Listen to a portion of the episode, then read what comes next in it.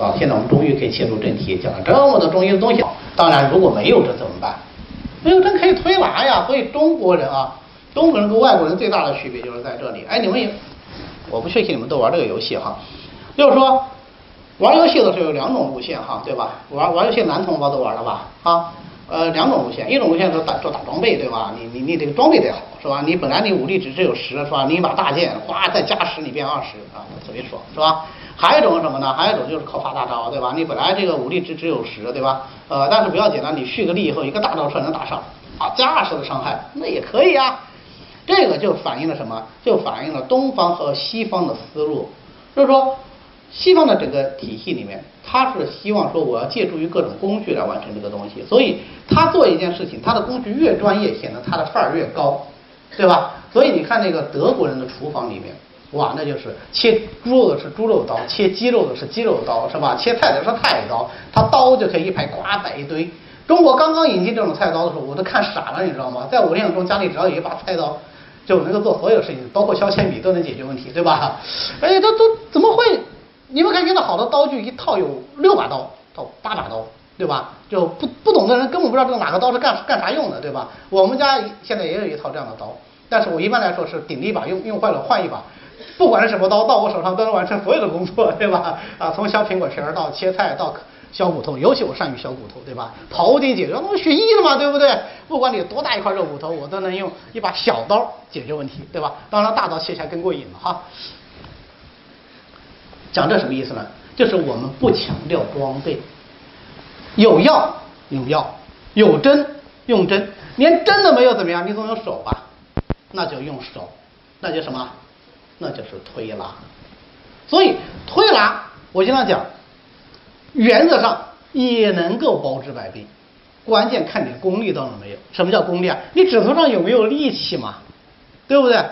呃，我记得我们当时本科学推拿的时候。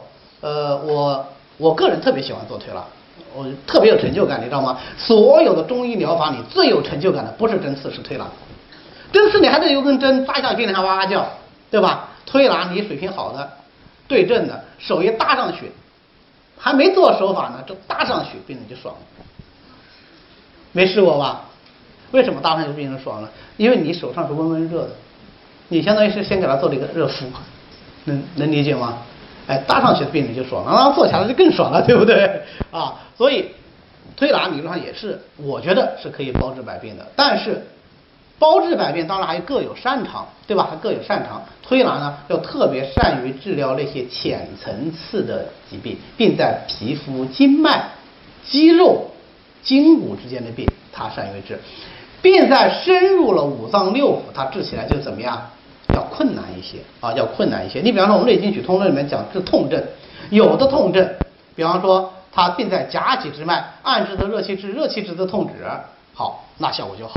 但是它并深入在膜缘之间，啊，膜缘之中，那你就按不到，对不对？那就按之痛不止，那你一个推拿效果就差，对吧？好，那那个疾病呢，我可以通过寻经取穴的方法，再加指针。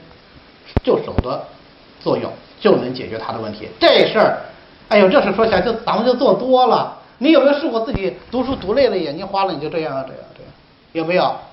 然后我发现不是中医这么干啊，所有的影视剧为了显示一个操劳的呃人啊呃，他还想继续工作，以显示他更加操劳的时候，就是，哎，嗯嗯嗯，对吧？就是就这样嘛，就这动作对吧？哎，我就奇怪他怎么小的按这儿呢？我后来发觉，头痛就这痛的多嘛，对吧？哪痛按哪，这是人的本能嘛，对吧？好，能够解决大问题。我在大学五年级的时候，就实习的时候，有一次坐长途火车，哇，你们没法想象那个年代长途火车啊。当然，我们那个年代也无法想象更早远的长途火车是怎么坐的。我要坐三十几个小时吧，三十几个小时，其中要过有一段非常海拔高的地方，海拔大概有三四千米。就从平原要爬了三四千米，大概三四千米情况下要走接近十多个小时，然后再下来，就坐那么一趟火车。坐着坐着呢，所以学生最大特点啊，刚刚说了一个穷二个胆大，对吧？啊，胆大。广播说找医生。哎呀，我虽然还没有毕业，但毕竟是个医学生嘛。对，我们上大一的时候，老师就跟我们讲啊，你们是医学生啊，很骄傲啊。就是说，任何时候当别人出现就是需要帮助的时候，你都要第一时间出现在现场哈。啊，现在我不这么教你们啊。任何时候当别人需要帮助的时候，你可以出现在第一现场，但是不要第一时间动手啊，把孩子都教坏了。好，那我那会儿就动手了哈。我一去是怎么一个情况呢？这个病人在他们的省城医院做了一个肝脏的手术。他给我应该讲了手术的名称，但是不好意思，我不懂，所以我就没记住。反正是做了这么一个手术，因为当时我是刚刚实习，呃，对，实习大概两个月左右，刚刚实习，然后呃放了一个引流管，踢，现在我知道它就是踢管引流管啊，就引流胆汁的，然后接个引流带，然后这个引流管被拔，病人很虚弱，但是呢他呃要要求要回家休养，医院觉得他可以回家休养。那么问题在于，他回家需要坐二十多个小时的火车，就也是坐我们这趟这趟车从省城上车坐回去。那么在过这个高海拔阶段的时候，病人突然出现的症状就是高热，高热烧到四十度，他们自己带着体温计，烧到四十度以后呢，呃，没有药，所以病人就已经出现了烦躁战语，所以他们很害怕。但是问题在于，火车还开十几个小时。才能够到站啊，沿途也没有什么大站，就基本上是什么什么镇呐，什么什么县呐，他们就是下去医疗条件可能也无法给他救助，所以他就向列车员请求助，然后列车员呢就喊了，喊了我就去了，我去了一看我就傻了，对吧？这个因为没东西嘛，没药，对吧？我去了首先第一想法是有没有药，那对症处理我还是会的嘛，对吧？你塞塞颗香痛栓呐，或者是呃吃颗什么呃退退热药啊、皮林啊都可以啊，没有。火车上居然没备这个东西，我想想也是，那么落后的一个火车，是吧？跑三十多个小时。好，我就问第二个，我说你有没有针？咱们可以十宣，刺十宣可以退热的呀，对吧？刺井穴也可以退热的呀，你给我针就行了呀。没针，我说你不要医疗上的针，你就那个缝衣服的针就可以，因为火车上都会有那种便民措施嘛，就衣服破了补一补啊什么的，对吧？他说没有，没针。那那个列车长还特别负责任，还广播了啊，说现在医生需要用针，你们谁有缝衣服的针？然后我等了五六分钟，整个火车一个人也没来给我送针，没针，没针我就我就想那怎么办？那只用手啊，对吧？唯一带的就是手，但是那个时候我是人生中的巅峰状态啊，什么意思呢？就是我刚刚从推拿门诊下来，我是推拿门诊，一直到我跟。就是到我实习，因为我是外地实习，就不能在在学校嘛，就不能再跟老师了，才才停下来。所以那个时候指力确实是还是不错的啊啊！那时候我身为一个胖子啊，做指卧层我能够做一百多个，夸夸夸夸夸啊，胖子啊！我那个学长更牛啊，我那个学长是大拇指可以做五十个，一个大拇指，我们我们这叫他就是一指禅，两个手啪啪五十个，这都是练出来的，没啥好稀奇的啊。好。我就给他指针，指针怎么选穴呢？其实以我当时的水平，根本辨不清这个人什么症，我是懵的。我实话实说，我是懵的。但是呢，我想到退热，我总记得几个穴是退热的。第一个退热，我就泻他阳经的穴，泻他的阳经总是不错的，对吧？我就又是胆嘛，胆汁是吧？引出来的，所以我泻他的胆经的阳明泉，然后像他这个曲池穴。我还取了一个什么穴，我记不清了。我一共选了三个穴，选了三个穴揉，我就用大拇指拼命按，拼命揉，点法啊，点按法，点按揉，揉揉揉，揉到我后来累了以后呢，呃，我就加水跟着揉，加水愿意揉，为什么呢？揉上去以后，病人就安静了，安静了就能说话，啊，之前他不说话，说胡话，瞎说，什么话都说，哎，慢慢安静了，能够说话了，病人就很开心。那么揉了大概有十五六分钟以后，病人出一身汗。这烧就退了，退了，病人也清醒过来了，虽然很虚弱，那我也很开心，他也很开心，对吧？然后他说：“哎呀，你哪个学校的？我给你写感谢信。我当时学雷锋不留名哈，呃，没留啊。后来我悔死了，知道吗？为什么？因为我回去没多久啊，我们就出了一个类似的事情。他是在那个就是那个班车上面回回家的那个就是汽车班车上面，呃呃。”好像也是类似的啊，就抢救了某病人，后来被评为优秀毕业生，还获得了很多荣誉啊！我悔死了，你知道吗？啊，这说明什么问题呢？就说一个刚刚的，其实还没有上临床的一个医学生，就可以通过推拿来治疗一些内内科疾病，说明什么？说明不是我牛，是谁牛啊？中医牛，对吧？是推拿牛。但是我们现在很多推拿医生就把它仅仅限于是做治疗一些颈肩腰腿痛，那这个就太局限了。我们的指针疗法是大有作为的。我学推拿时候，我的推拿老师给我讲这么一个事例，他说我们曾经尝试过用推拿做麻醉，因为那个年代不是做针麻吗？做针麻后来因为各式各样的原因，针麻就停掉了啊，各式各样的原因针麻停掉了。那针麻如火如荼的时候，他们推拿教研室觉得闲得好无聊哦，然后就也去做这么一件事，就做推拿麻醉。他说具体就是我和你们王老师做的。当时我们推拿教研室主力就是这两个老师，王老师年纪大了，他的他是这个教研室主任。我们这个教我这个老师也是我跟的这个老师呢，嗯，他是这个呃年轻点是副主任。他们教研室貌似一共就两人。好，然后说我们一人一个手，推什么穴位呢？就推合谷穴，一指禅，一指禅推合谷穴，一口气推了一个半小时，没停下来，不能停，停了就没效，说是，但是推了就有效。啊，后来呢，那个甲状腺手术就给做下来了。但是自此一次后呢，他说我们再也不做了，啊，这实在吃不消。一个是风险太大，就过程中你始终很害怕，你你你想啊，是吧？这个这压力很大。第二个呢，说一指禅一一秒钟也不停，就这么推一个半小时，实在太累了，吃不消。啊，说明什么？说明它其实对内在的脏腑经络是有有联系、有影响的，对吧？好。还有呢，他就讲到指力的问题，他也给我们讲了一个例子，因为我自己不是做推拿的，他说他们在交流的时候呢，就那个时候八十年代时候啊，特别流行做一件事儿，就是用各式各样的仪器来检测中医的各式各样的手段。就比方说，你说你气功是吧？好，我们用个仪器发放外气，然后看这波噔噔噔会不会变，对吧？啊，当然据说还出了很多很奇怪的科研成果。然后呢，他们就有人研究出来一个仪器是干什么呢？你不说你推拿指力很强嘛，对吧？我测你的指力，就是你一指头点上去能有多少公斤力，啊，测这个。我想这个很简单的，现在不是都有那个游戏，一拳打上去，恭喜你三十二磅，对吧？有那个是吧？呃，这我觉得跟这不是差不多吗？他就，但是当时早嘛，八十年代刚做出来。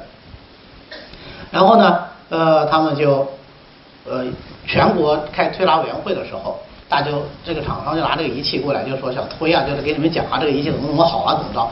后来。说那咱们就测一下吧，好，然后山东的，因为山东是他的推拉流派是重视一指禅的，就特别重视指力，呃，那个山东的那个主委就说，那我来试一下吧，然后他就一指头点上去，呃，说是点了大概有六十多公斤的这个力量，就是这一指头有六十多公斤的力量，六十多公斤很可怕了，呃，一个不一个一个一个成年人也就六十公斤嘛，对吧？身材适中的成年人也就六十公斤，但他压强大呀，就一指头呀。后来大家就纷纷的哇，怎么怎么样，对吧？然后这人就膨胀了，人就怕膨胀，知道吧？一膨胀嘴巴就大，啊，他他就膨胀了。他说这算什么？他说我还曾经啊点杀过狗，就是说什么叫点杀过狗？然后就问他，他就得意洋洋哈。他说我啊有次出诊，因为那个时候就呃八十年代我们那批老师他们在七几年的时候是经常要下乡的，就是要到农村里给这些农村去诊病的。然后我。他说我也是到到下乡呢，我去给那个人去做推拿，他这个病人是个腰痛。我给他一做呢，这个他这个做个大推拿知道吗？他这个手法特别重，一做这个病人腰痛一按，哇，这个病人哇叫各种叫，大家可以想象哈，各种叫，一叫他们家那个狗啊，就护主心切，哇，你是吧？搞我们家主人这还了得啊，扑过来就是一口，就咬咬这个医生。他说：“这个医生当然是他描述的，现场是不是这么电光火石之间如此的潇洒？我也我也无法想见，对吧？”然后他说：“哼，把头都没回，反手一指，就点到这个狗的头上，这个狗就死了。”哎呀，当时我们听老师转述说，这是心神颇神往之啊，就是说，哎呀，这这是这不就是武林高手的境界吗？对吧？啊。我没见过，就是听他讲，但是指力确实练强了以后，能够有一个柔和的渗透作用，从而起到治疗作用，这个是没问题的。确实，这是可以通过训练来达到的。我不讲别人，就讲我自己，我也没有点狗的这个经历，我也不敢，我我天生怕狗啊，狗大点我就绕着走。但是呢，有这么一回事儿，那我有没有试过骑自行车要打气的？打气的时候，你要做一件很重要的事，就是要捏一捏，看它满了没有。我到大四的时候，这学推拿的那个时候，基本上那个气就没满过，大家懂我意思了吧？啊，所以哦，我们我们其他专业的同学，就是我们放假回家，其他专业同学会在一起嘛，他在前面打，我负责后面捏，没满，继续打，你看都瘪的，哇，真的继续打。他说不对呀，他说我们家系统是不是坏了？你来打，我来捏一练，这都练不下去。这是完全是通过训练达到的，因为我只训练多久啊？我只训练了一年呀，而且是身为一个胖子，对吧？身为训练了一年，我们很多同学，像我那个师师兄，他是从二年级开始跟那个老师学推拿的，一直学到四年级毕业，就去去实习吧。那他学了三年，所以他能够一个大拇指做。那我就在想，说我更系统训练的这个同学，达到他所说的那个一指必够。也 也未必就全然不可能，对吧？但是要讲究方法啊，但是要讲究方法，推拿绝对绝对绝对不是死死的力气啊，而是说你这个手搭上去之后，病人会觉得非常的舒服，你这个力量是柔和的，逐渐渗透的。那么推拿的要诀，你们以后上推拿手法课啊，上推拿学就都会学，针推专业会上推推拿手法学，呃。中医专业会上推拿学，对吧？那么呃，其他专业可以享受他们的推拿，对吧？都没问题啊。可幸福了，我到现在为止从来没有被真正专业的人推过，特别特别特别遗憾，知道吗？好，那么推拿的要诀你们都会学，我就讲一点，就是松紧，要沉肩坠肘旋腕，整个关节都是一种联动的状态。大家有没有看过那个火车？哦，现在没这种火车，现在都是电动的。过去那个蒸汽火车，你看那个过去那个老上海，就是民国范儿的那种老电电影，它那火车是个曲轴，这个曲轴这么一拉，就把那个火车哐起哐起哐起推着往前走，对吧？好，我们做推拿的时候，这就是曲轴啊。那么沉肩坠肘，这样用腰的力量来带动手腕的力量，最后来做这样的手法。啊，或者是这种揉法，哪怕是像中指这样的一个指揉法，这是很柔和的揉法了。你看，它每个关节都是活的，这个关节、这个关节、这个关节到这个关节都是活动的啊，都是活动的，它就都能够动。我为什么要特别强调这个手法呢？因为我这里当然不是手法课，强调这个就是告诉大家说，如果你们练过武术，你就能感觉到有共同点。你打太极拳或者做。打任何一种拳法要发力的时候，你老师都会要教你说沉肩坠肘旋腕，关节要松要软，打出去才有力。这个是什么？这个就是统一在一个文化大背景底下的不同方面的应用。啊，包括像武术人讲什么不丢不抵，其实我们做推拿的时候也是一样，要不丢不抵。你比方说，我我给你做个案法，我不能这样，那那那不叫推拿，那叫打人，对吧？而且打出内伤来了都，你要。贴上去以后，再用力，对吧？但是你不会给人一种很色质的感觉，不会说先摸摸半天然后再按，你给人感觉这手放上去就用力了，但实际上它是有过程的。你是先贴到皮肤，然后再用力，然后通过这个力量再逐渐的渗透到皮肤以下。所以会做推拿人和不会做他做推拿的人揉起来，病人或者说被施术者的感受是不一样的。我们做推拿做的感觉是那个力量是往里面不停的渗透的，是有热量的渗透感。这个绝对不是说我有什么生物电呐，啊什么我还发放了外气啊，乱七八糟东西跟这没关系，就是你手法的运用就可以啊，就就可以做到这一点。那么为什么叫推拿呢？因为推和拿是最常见的手法，还有两个最常见的手法就是按和摩，所以连在一起就叫推拿按摩。但是我们现在不叫按摩，因为想按摩我们就想起马杀鸡。就就感觉特别要 low 一点，对吧？所以我们叫推拿。